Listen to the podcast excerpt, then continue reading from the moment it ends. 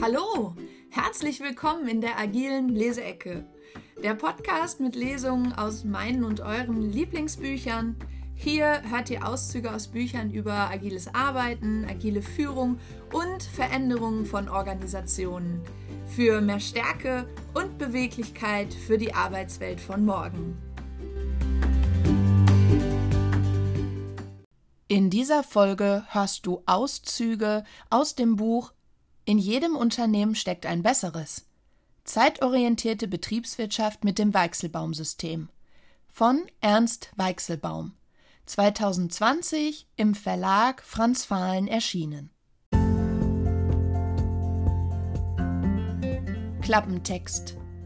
Wenn die Arbeit weniger eintönig ist, erhöhen wir die Summe des Lächelns. Revolutionär, logisch, elegant, praxiserprobt, demokratisch, menschengerecht. Das sind Attribute des Weichselbaum-Systems der zeitorientierten Betriebswirtschaft. In diesem Buch legt Ernst Weichselbaum eindrucksvoll dar, wie der Umstieg von der Mengen hin zur Zeitorientierung, von der Schnittstellen hin zur Nahtstellenorganisation, von hierarchischer Steuerung hin zur Selbststeuerung funktioniert. Ernst Weichselbaum ist ein Pionier zeitgemäßer Organisationsansätze. Zwischen den späten 1960er und den frühen 1990er Jahren prägte Weichselbaum maßgeblich die Geschicke des Büromöbelherstellers Bene. Hier entwickelte und erprobte er Grundzüge und Praktiken einer kybernetischen Organisation. Dabei überführte Weichselbaum erstmalig innovative Führungskonzepte in die unternehmerische Praxis, darunter das Modell flexibler Arbeitszeiten. Seit 1994 hat Weichselbaum als Berater über 100 Kundenunternehmen bei der Umstellung ihrer Abläufe unterstützt. Seine Arbeit wurde mehrfach preisgekrönt. Auszug aus dem Geleitwort des Herausgebers Die Leitsätze des Ernst Weichselbaum sind im Laufe der Jahre auf das Mindeste reduziert worden. Kompakt, zu Essenzen verdichtet, auf Wirksamkeit getrimmt, nicht auf Effekt. Wenn Ernst Weichselbaum besonders stolz auf einen seiner Leitsätze ist, dann sagt er Dinge wie da ist kein Wort zu viel. Und um solcherlei hochpräzise, knappe Kernsätze des Weichselbaum-Övres herum ist dieses Buch gebaut. Die Leitsätze zum Weichselbaum-System bilden das Gerüst dieses Buchs. Zusätzlich haben wir eine Textform gewählt, die dem gesprochenen Wort des Meisters möglichst nahe kommt. Ohne überflüssige Schnörkel, ohne Ergänzung, ohne großes Storytelling jenseits der kurzen, andeutenden Erwähnungen oder der Metapher. Der aufregende Prozess des Entpackens und Entdeckens des Inhalts bleibt so den Leserinnen dieses Bandes überlassen. Dieses Buch macht keine Vorschriften. Seine vier Hauptabschnitte sind dazu gedacht, Leserinnen und Leser vom Hirn und Herz zur Hand zu geleiten. Der erste Abschnitt, Grundgedanken, legt die Grundlagen des Weichselbaumsystems dar. Der zweite Abschnitt, Theorie und Praxis der Nahtstellenorganisation, erläutert Kernkonzepte der zeitorientierten Unternehmensführung. Der dritte Abschnitt, zum Beispiel so, zeigt einige konkrete, ausgewählte Ausprägungen der Realisierung in der Praxis auf. Der vierte Abschnitt Anregungen für Woller aller Art enthält Konzepte für die Praxis der Organisationsgestaltung. Die im Abschnitt zum Beispiel so beschriebenen Lösungen heben dabei nicht den Anspruch, der Stein der Weisen zu sein. Anderes ist selbstverständlich denkbar, sagt Ernst Weichselbaum. Und es kann auch anders gehen.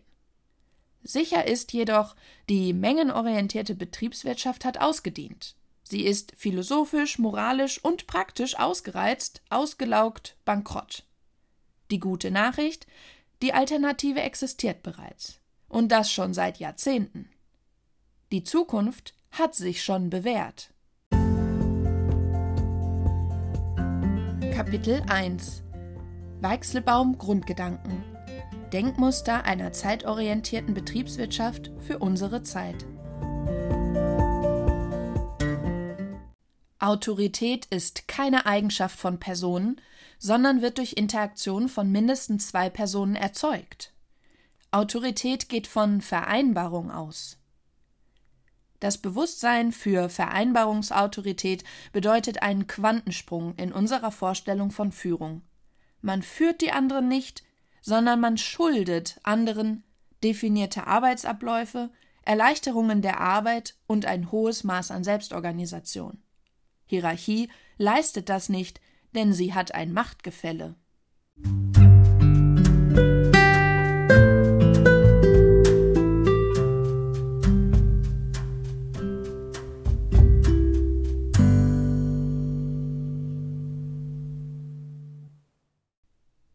Zeitorientierung ist Voraussetzung für Vernetzung und Selbstorganisation. Die Wirtschaft funktioniert wie das Leben und nicht wie die Wissenschaft von gestern uns glauben machen will. Komplexität der Märkte ist ein höheres Gut als Maschine auslasten. Die Lieferzeit von der Kundenerwartung her definieren ist klüger als von der Maschinenauslastung her. Die zentralen Paradigmen der Massenproduktion sind einerseits die Nutzung von Skaleneffekten, je größer die Stückzahl, desto wirtschaftlicher die Herstellung durch sinkende Grenzkosten, andererseits die Maximierung der Kapazitätsauslastung, sinkende Stückkosten mittels sinkender Fixkostenbelastung durch Abschreibungen, Rüstkosten etc. Zwar haben nur noch wenige Unternehmen das Glück, mit einem einzigen Produkt auf dem Markt bestehen zu können, alle anderen müssen eine riesige Fülle an Produkten und Varianten anbieten. Dennoch wird noch immer auf diese Prinzipien vertraut. Je mehr, desto wirtschaftlicher und desto besser. Im Zeitalter individueller Kundenwünsche und explodierender Varianten und Modellvielfalt ist es wesentlich kundenorientierter und über das Gesamtunternehmen betrachtet deutlich kostengünstiger, kleine Mengen schnell zu produzieren als große Mengen langsam. Darum ist die zeitorientierte Betriebswirtschaft in Serien- und Werkstattfertigung gleichermaßen einsetzbar.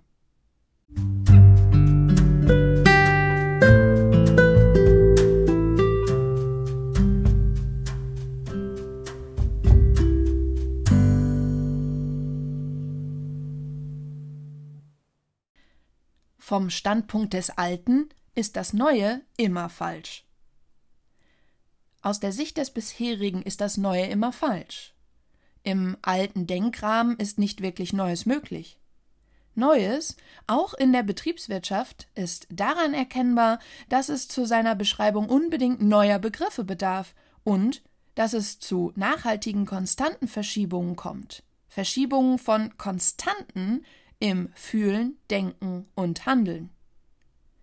Die Grafik im Buch ist eine Delta-Z-Kurve. In jedem Unternehmen leben in unterschiedlichen Anteilen bewahrende, optimierende und überwindende Kräfte. Was im Augenblick zum Erfolg führt, hängt nicht nur vom Unternehmen, sondern auch vom jeweiligen und aktuellen Umfeld ab. Im linken Bereich der Kurve ist Hierarchie durchaus geeignet im rechten Bereich nicht. Viele Branchen befinden sich aktuell im notwendigen Überwinden von der Phase der Industrie in die Phase des Vernetzens. Deshalb laufen an vielen Stellen die üblichen Managementmuster wie Budgetieren, Steuern, Berichten, Feinplanung usw. So ins Leere. So ist es in diesen Unternehmen notwendig, die Anteile der überwindenden Kräfte gegenüber den bewahrenden Kräften zu erhöhen.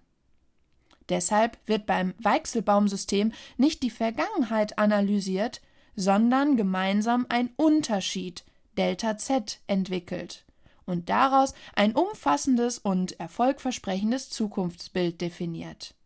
Wir müssen auf der Wiese der Möglichkeiten Blumen pflücken lernen.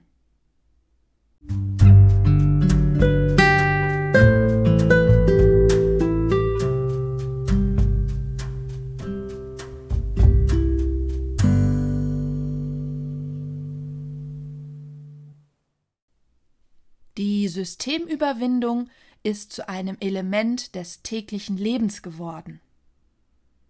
Es gibt zwei Stufen des Umgangs mit Systemen Systemoptimierung und Systemüberwindung. Die Systemoptimierung sagt, alles, was du tust, kannst du auch besser machen. Mach das gleiche wie bisher, nur besser.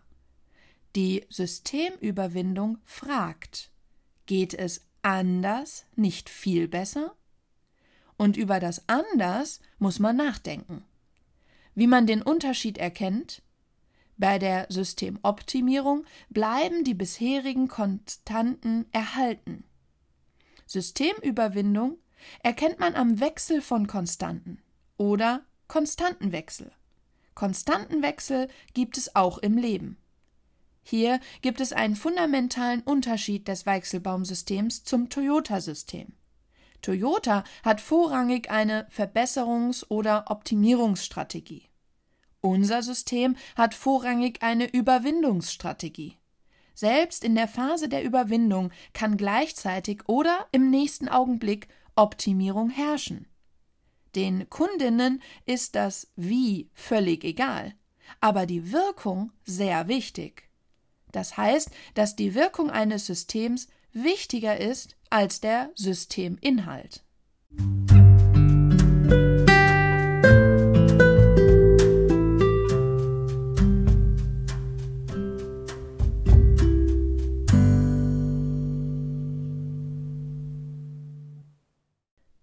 Wir können ewig pünktlich sein, aber nicht ewig wachsen.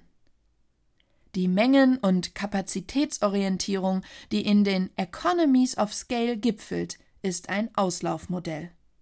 In diesem Buch geht es nicht um Economies of Scale, um eine Firma frisst die nächste, bis es nur noch eine gibt.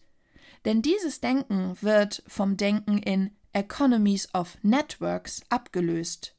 Unsere traditionelle Vorstellung ist, dass nur Konzerne große Mengen an Kapital aufbringen können. Netzwerke können das aber auch.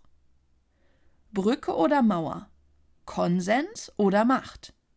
Diese zwei Grundmuster stehen derzeit noch im Wettbewerb zueinander. Dringende Herausforderungen der Gegenwart können allerdings nur als Netzwerke gelöst werden. Es geht nur mit Brücken, nicht mit Mauern nicht mit Hierarchie, sondern im Netz. Die Mengenorientierung hat ein natürliches Ende, denn ein mehr als alles gibt es nicht. Zeitorientierung dagegen hat kein Ende. Ich kann ewig pünktlich sein. Ein Vertrag im Sinne von was, wann, wo, wie, in welcher Qualität hat kein Ende. Ebenso Konsens. Er ist eine Konstante. Es kann sich in der Beziehungsqualität verbessern, aber Zeitorientierung ist Voraussetzung für Vernetzungen. Ohne Pünktlichkeit ist Netzwerk Illusion. Es ist menschenfreundlicher, analog pünktlich zu sein, als Verspätung digital zu verwalten. Siehe Deutsche Bahn.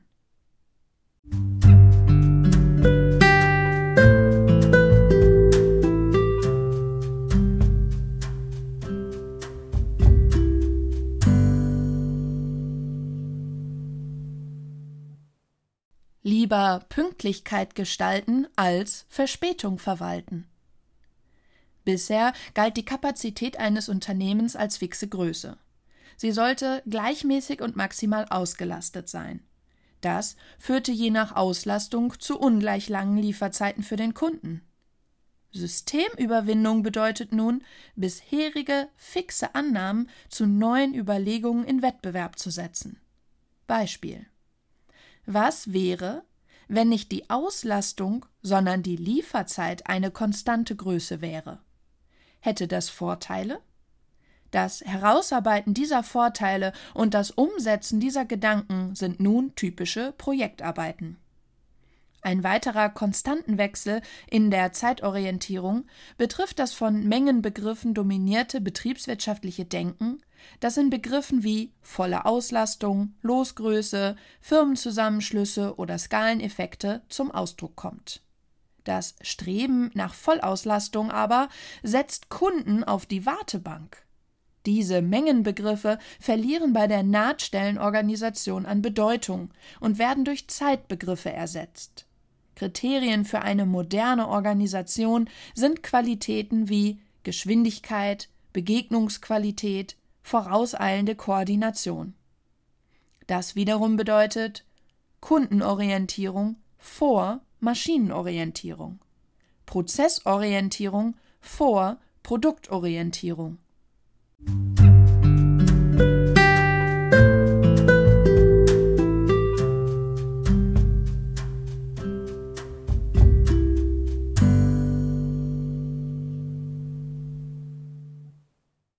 Der Tag hat Anfang und Ende.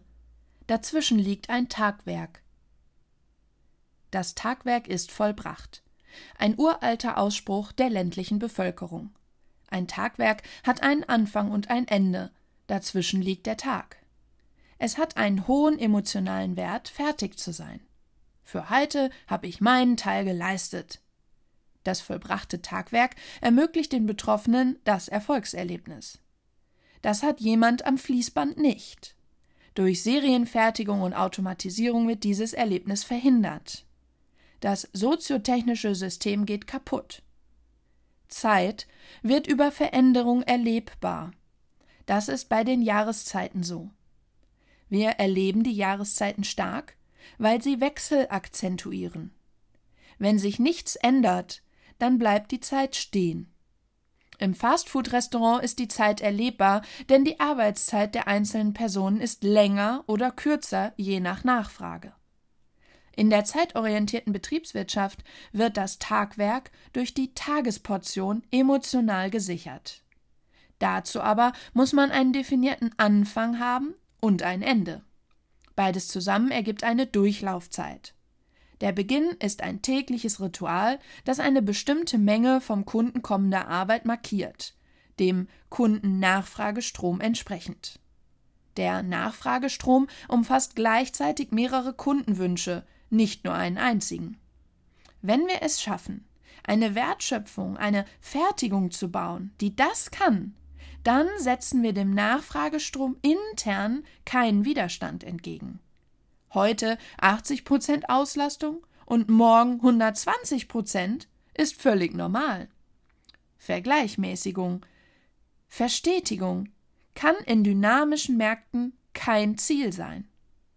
In Österreich am Wirtshaustisch sagt man, wenn alles besprochen, alles vereinbart ist, ausgrätis. So sollte auch das Tagwerk laufen. Es soll von interner Steuerung befreit sein damit möglichst rückfragefrei produziert werden kann. Das Tagesgeschäft muss führungskräftefrei sein können. Kapitel 2 Theorie und Praxis der Nahtstellenorganisation wie die Gestaltung von Unternehmen als Netzwerke mit den Werkzeugen der zeitorientierten Betriebswirtschaft gelingt. Nahtstellen sind die Synapsen der Wirtschaft.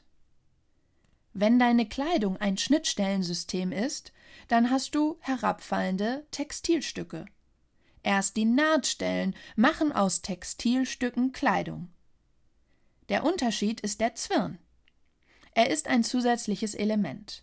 Der Zwirn sorgt nicht dafür, dass die Kleidung passt. Dies wiederum ist Aufgabe der Textilstücke aber der Zwirn ist unverzichtbar. Beides, Schnittstellen und Nahtstellen, gibt es. Und beide sind sinnvoll. Ich bin froh, dass ein Chirurg Schnittstelle und Nahtstelle nicht verwechselt. Die Schnittstelle ist der notwendige Anfang einer Operation und die Nahtstelle hoffentlich das glückliche Ende. Schnittstellen trennen Abteilungen. Nahtstellen verbinden Teams. Zwischen zwei Schnittstellen liegt Niemandsland. Es auszufüllen ist Aufgabe der nächsthöheren Ebene. Nahtstellen dagegen bestehen aus der Interaktion gleichrangiger. In Dialog und Vereinbarung gibt es keine Hierarchie. Die kleinste organisatorische Einheit in der Nahtstellenorganisation ist eine Leistungseinheit Team. Mehrere davon sind durch Nahtstellen verknüpft. An der Nahtstelle gibt es zweierlei Rückkopplung. Erstens beim Lieferanten. Wenn nichts zurückgeschickt wird an der Nahtstelle zweier Teams im Unternehmen, dann ist unsere Lieferung in Ordnung gewesen. Zweitens beim Empfänger. Wir haben einen guten Lieferanten, denn alles, was wir vereinbart haben, nimmt er ernst. So werden rationale Systeme emotional gesichert. Wirtschaft findet ausschließlich im Begegnungskontakt zwischen Menschen statt. Unsere Wirtschaft ist arbeitsteilig. Das beginnt schon bei der Arbeitsteilung zwischen Mitgliedern einer Familie. Auch zum Kunden haben wir immer Nahtstellen. Das sind die Grundmoleküle der Wirtschaft. Jeder Vertrag ist eine formgewordene Nahtstelle. Diese werden juristisch und organisatorisch anerkannt. Daran hängt auch oft konkretes und juristisches Bedeutsames, wie zum Beispiel Gefahrenübergang.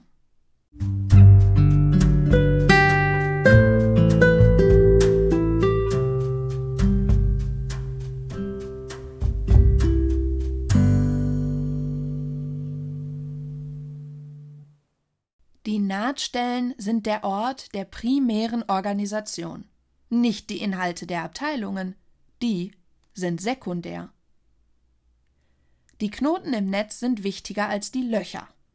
Früher hieß es, der Inhalt einer Abteilung oder eines Arbeitsplatzes beschreibt die primäre Organisation. Darauf basiert die Idee des Organigramms. Ob die Abteilungen untereinander harmonisierten oder nicht, spielte keine Rolle. Diese Logik drehen wir in der Nahtstellenorganisation um. Die Nahtstelle, also der Ort der Interaktion, ist der primäre Ort von Organisation und eine wechselseitige Verpflichtung mit konkretem Inhalt. An der Nahtstelle werden Interessen zum Nutzen beider Seiten ausgeglichen. Wir müssen dann die Leistungen beschreiben, die eine Zelle leisten muss, damit die Nahtstelle hält wie vereinbart. Die Nahtstelle will immer als Ort, als Ritual, als Liefervereinbarung beschrieben werden. Wenn ich stabile Nahtstellen habe, eine Input- und eine Output-Nahtstelle, dann kann ich das, was dazwischen liegt, optimieren, wie ich will. Die gesamte primäre Organisation ist über die Nahtstellen definierbar. Wenn ich alle Nahtstellen beschreibe, habe ich das Gesamtunternehmen beschrieben über die Besitzgrenzen hinaus. Denn für den Lieferanten und die Kundin brauche ich ebenfalls jeweils einen Vertrag, eine Vereinbarung, also eine Nahtstelle.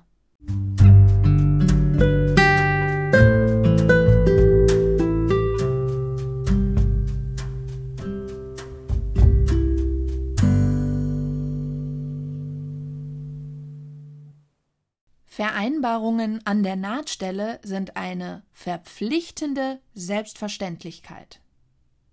Der Liefertermin wird zu 100 Prozent durchgehalten. Da fährt kein Zug drüber. Die Vereinbarungen an den Nahtstellen sind heilig. Ausnahmen gibt es nicht. Sie haben erfüllt zu werden, und werden sie das nicht, drohen drastische Konsequenzen. Aus einem einfachen Grund. Fällt nur ein Glied in der Kette aus, steht das ganze System. Für jedes Team ist es eine verpflichtende Selbstverständlichkeit, die Nahtstelle zum nächsten Team vereinbarungsgemäß einzuhalten. Dafür braucht es weder Steuerung noch Führungskräfte. Gleichzeitig wird der IT-Aufwand gesenkt. Wenn es uns gelingt, Nahtstellen zu erzeugen, ist die Autorität nicht mehr Eigenschaft von Personen, sondern sie wird im Dialog erzeugt. Wenn ich mit dem Nachbarsystem eine Nahtstelle bilde, ist das ein drittes Element. Das erfordert ein Replizieren der inneren Wertelandschaft und das Eingehen von Kompromissen. Diese Kompromisse dürfen aber nicht als Verlust empfunden werden, sondern als Gewinn. Daraus erwächst Autorität. Systeme können auf diese Weise in Harmonie kommen. Nahtstellen sind der Beginn von Vernetzung. Hierarchie fühlt sich nicht angegriffen. Dies ist der Übergang vom Machtprinzip mit Chefs und Abteilungen zum Konsensprinzip mit Nahtstellen.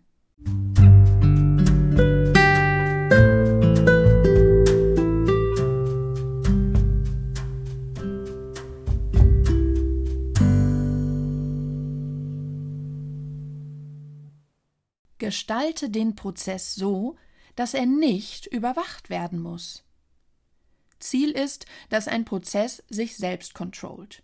Die Intelligenz gehört in die Prozessgestaltung, nicht in die Steuerung. So werden Steuerungskosten verzichtbar, das einzelne Team ist durch Nahtstellen gesichert. Mehrere eng gekoppelte Teams bilden in diesem System eine Terminereigniskette. Was nur funktioniert, wenn die einzelnen Teilereignisse konstant, also jeweils durch Nahtstellen gesichert sind. Der so eingestellte Prozess selbst ist intelligenter. Da bleibt von der klassischen Betriebswirtschaft nicht viel übrig. Ziel muss sein, 99,5 Prozent der Aufträge, nicht nur Stück, vereinbarungsgemäß ohne Störungen abzuwickeln.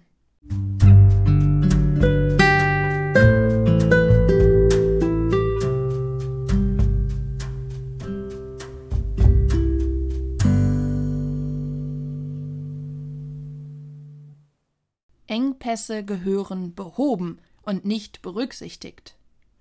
Ein Engpassproblem ist immer ein Hinschauproblem. Viele Unternehmen nehmen Engpässe als gegeben hin und berücksichtigen diese in ihrer Produktionsplanung und Steuerung.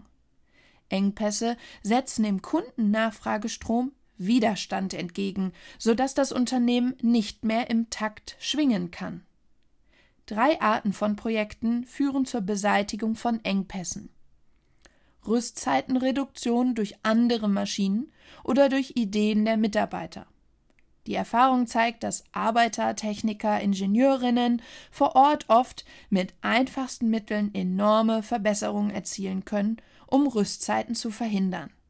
Der Einsatz einfacher, kostengünstiger, intelligenter Betriebsmittel durch Teams selbst ist der Schlüssel.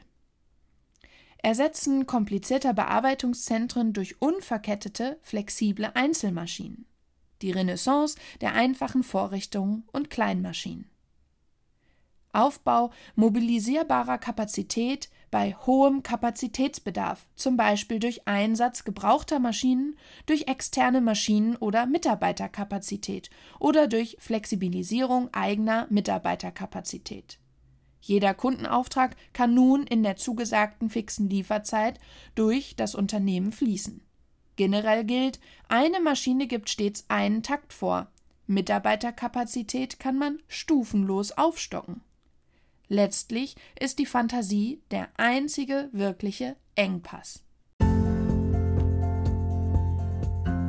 Kapitel 3 Zum Beispiel so wie Strukturen und Prozesse vom Kunden bis zum Kunden zu Terminereignisketten mit konstanter Durchlaufzeit werden, unabhängig von der Auslastung.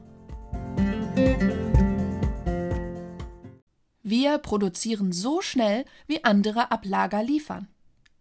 Bei W&H Dentalwerk dachte man bis 1997, komplizierte Teile müsse man in einem Jahresvorrat produzieren. Das lähmte die Innovation und führte zu immenser Lagerhaltung. Auch dezentrale Fertigläger gab es. Dort lag aber immer das Falsche, weil zu viele Varianten existierten. Die Systemüberwindung begann hier mit der Frage, welche Komponenten müssen auf Lager sein, damit das Endprodukt in wenigen Stunden gebaut werden kann. Das Ergebnis? Verzicht auf Fertigwarenläger. Alle Varianten können zwischen heute 10 Uhr und 10 Uhr am Folgetag produziert werden. Sogar die Gebrauchsanweisung, die es in vielen Sprachen gibt, wird erst gedruckt, wenn die Bestellung vorliegt, für das einzelne bestellte Gerät die zeitorientierten Unternehmen ist die schnelle Verfügbarkeit von Ressourcen wichtiger als deren Beschaffungskosten.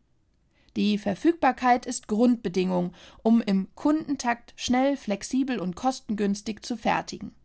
Eine Verfügbarkeit unter 99,5 Prozent ist hier inakzeptabel.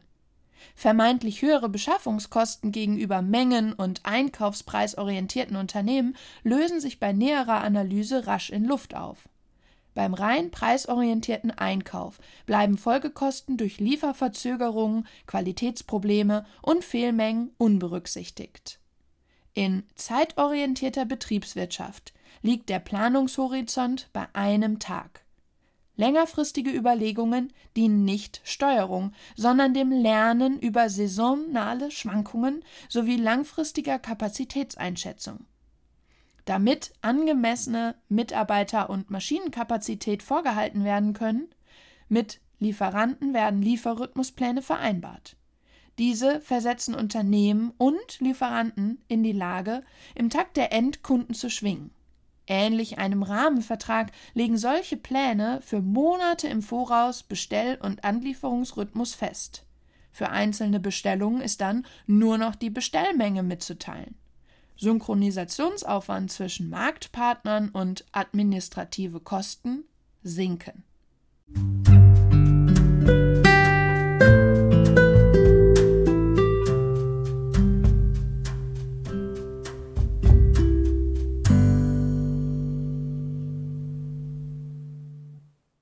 Die Qualität der Dienstleistung kann nur steigen, wenn sie selbst erlösfähig ist. Der Wert der Dienstleistung wird vom Kunden oft nicht wahrgenommen. Er ist sich nicht bewusst, dass die Dienstleistung auch eine Leistung ist. Wenn ich eine Wurstsemmel kaufe, dann sehe ich den Preis der Semmel und den Preis der Wurst, aber nicht den Preis der Arbeit, die es braucht, die Wurstsemmel zu produzieren. Das ist eine mentale Unsitte. Mit der Beratung des Kunden ist es nicht viel anders. Ein Kunde lässt sich von einem Küchenhersteller als Teil des Angebots einen Plan machen, geht zum nächsten Anbieter und nimmt den Plan dorthin mit. Die Konsequenz der Hersteller daraus war oft, den Kunden Pläne nicht mehr mitzugeben. Eine viel bessere Lösung? Dienstleistungen sichtbar machen, indem sie Artikelnummern und Preise bekommen, ein Angebot für eine Küche sieht dann so aus. Planung kostet X, Lieferung kostet Y, Montage kostet Y, Versicherung kostet U. Wenn du die Küche danach bei uns kaufst, ziehen wir dir den Preis unserer Planung wieder ab. Mocon, die ehemalige Bene Consulting, ist heute ein europäischer Marktführer als Unternehmensberatung für Arbeitswelten. Entstanden ist die Firma, weil wir die Dienstleistung der Office-Planung aus dem Produkt herausgelöst und erlösfähig gemacht haben. Mocon ist heute ein Unternehmen mit rund 80 Personen. Die Qualität der Dienstleistung kann nur steigen, wenn sie selbst erlösfähig wird. Sonst kann sie nur von der minderen Qualität der Hardware bezahlt werden. Dann bleibt die Dienstleistung, wie man früher sagte, Unkosten. Kapitel 4 Anregungen für Woller aller Art Auswirkungen der Systemüberwindung auf Sprache, Denkmuster und die Praxis der Organisationsgestaltung. Wo Ausnahmen regieren, kann kein robustes System entstehen. Der Chef und ich, wir müssen uns aber an diese Vereinbarungen nicht halten, sagen viele Berater. Damit geht es los, dass um Ausnahmen gekämpft wird. Später stellt man fest, wir haben das Modell des an die Wand genagelten Puddings. Der Unternehmer Franz Peneder sagt, wenn ich als Unternehmer ein Menschenbild habe, das bezweifelt, dass etwas auch ohne mich funktioniert, dann funktioniert es auch nicht. Wenn ich, sobald etwas falsch läuft, das sofort als Beweis ansehe, dass man Sachen eben doch nicht aus der Hand geben darf, dann wird das auch nichts. Es ist entscheidend, nicht ins System hineinzugreifen. Das muss man als Unternehmer erst einmal aushalten. Ein System ist das, was nach Ausschluss der Ausnahmen übrig bleibt. Man kann jedes System kaputt machen, wenn man nur über die Ausnahmen redet. Ich nehme Prinzipien ernst, solange sie im Detail passen. Aber Prinzip geht vor Detail. Die Vorgehensweise vom Überblick ins Detail ist erfolgreicher als umgekehrt. Die Leitsätze oder Prinzipien dienen zum Überblick und sind deshalb multibrauchbar. Sie müssen sauber sein. Wenige heilige Regeln.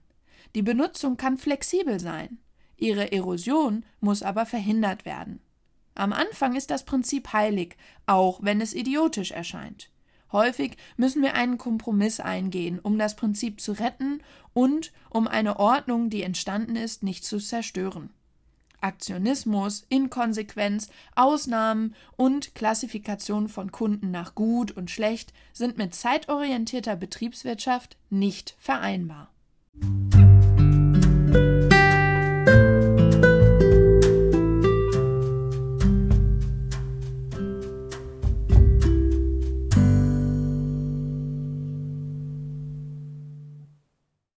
Komplexität müssen Lösungen ausreichend unscharf sein, damit sie brauchbar sind. Lieber ungefähr und richtig als genau und falsch. Das nennen wir brauchbare Unschärfe. Sie ist nicht exakt, aber sie ist ausreichend brauchbar. In Komplexität ist es ausreichend, im Durchschnitt richtig zu liegen. Statt die Maschine muss jeden Tag ausgelastet sein, beherzigen wir besser, im Durchschnitt muss die Kapazität in einer vernünftigen, vereinbarten Bandbreite genutzt sein. Die Kapazitätsnachfrage vom Markt her kann beispielsweise vier Ausprägungen haben. Sie kann leicht steigend, stark steigend, leicht sinkend oder stark sinkend sein. Diese Abschätzung ist besser als Komplexitätsberechnung auf drei Kommastellen genau. Gleichbleibend ist ganz bewusst keine Option, damit man sich nicht mit dem Thema Kapazität näher beschäftigen muss. Zu große Fabrik gleich Zusatzkosten. Zu kleine Fabrik gleich Zusatzkosten. Es ist hilfreich, rollierend zurückzuschauen. Für den Blick nach vorn reicht die Betrachtung des Nachfragestroms in einem eingestellten System völlig aus. Die heute noch allgegenwärtige Überzeugung, dass die Abstraktion, Statistik, das Geschehen objektiver darstellt als das Geschehen selbst, lehne ich seit jeher ab. Wer was sehen will, muss hinschauen. Eine gute Frage in Komplexität ist, was hat der Kunde davon? Wem dient das?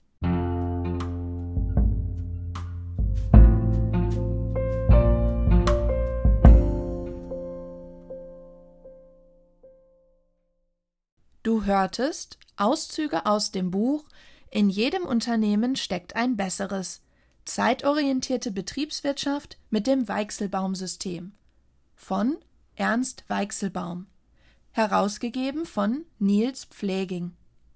Erschienen 2020 im Verlag Franz Fahlen, München.